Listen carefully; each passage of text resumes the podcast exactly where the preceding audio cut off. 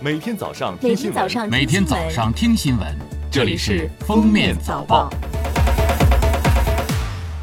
各位听友，早上好！今天是二零二零年六月二号，星期二，欢迎大家收听今天的《封面早报》。首先来听时政要闻。六月一号，最高人民检察院发布的《未成年人检察工作白皮书（二零一四至二零一九）》显示，近年来未成年人犯罪数量有所回升，但涉严重暴力犯罪总体下降趋势明显，校园欺凌和暴力犯罪数量逐年下降。十四至十六周岁未成年人犯罪人数明显减少。另外，侵害未成年人犯罪呈现出犯罪多发高发态势，性侵害、暴力伤害未成年人问题突出，强奸、寻衅滋事、猥亵儿童、抢劫、聚众斗殴、故意伤害等六类暴力性质犯罪占提起公诉总人数的百分之六十二点二二。成年人拉拢、诱迫未成年人参与黑恶组织犯罪、监护侵害未成年人犯罪等问题也需引起重视。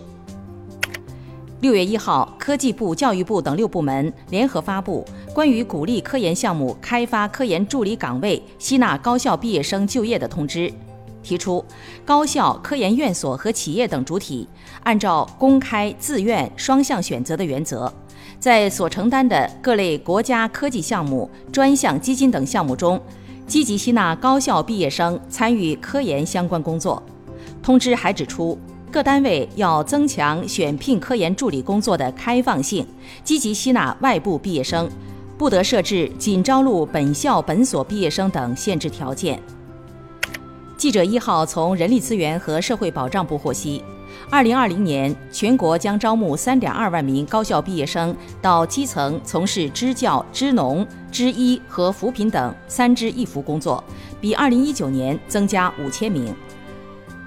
中国科学院院士包维民表示，今年七到八月，我们将用长征五号火箭，也就是新一代运载火箭里的最大个进行发射。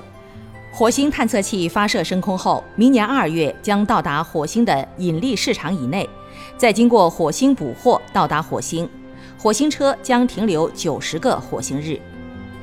下面是今日热点事件：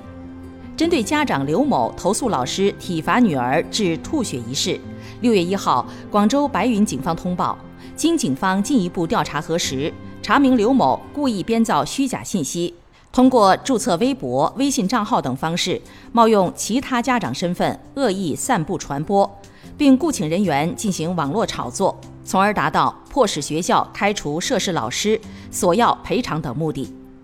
鉴于刘某的行为严重扰乱公共秩序，社会影响恶劣，涉嫌寻衅滋事，目前警方已立案侦查，并依法对刘某采取刑事拘留强制措施。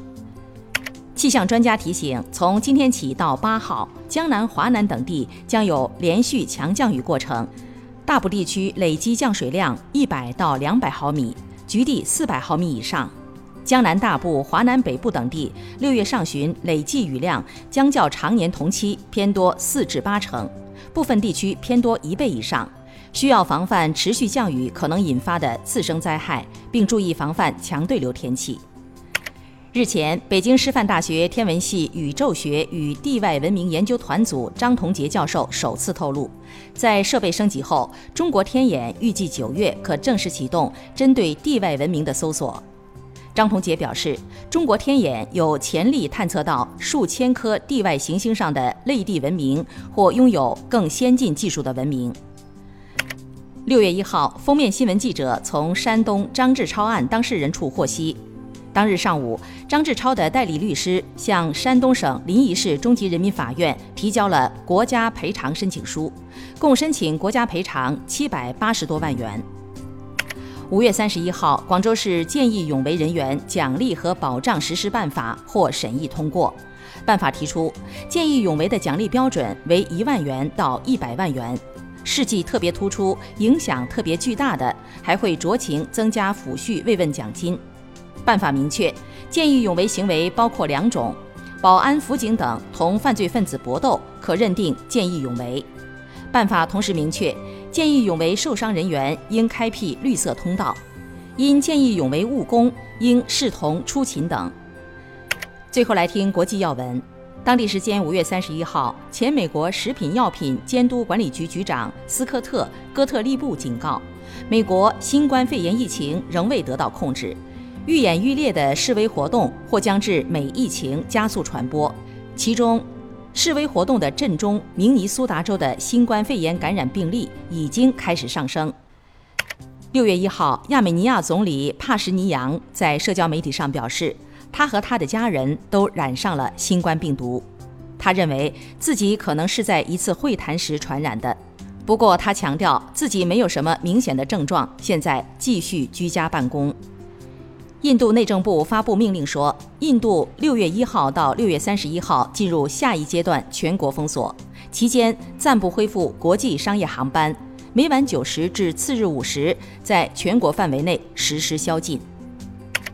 当地时间一号，日本厚生劳动省开始在东京都和宫城县实施一万人规模的检测，以掌握感染新冠病毒后产生的抗体携带者比例。大阪府也将于近期实施。此举旨在推定包括没有出现症状的人和康复者在内的感染蔓延情况。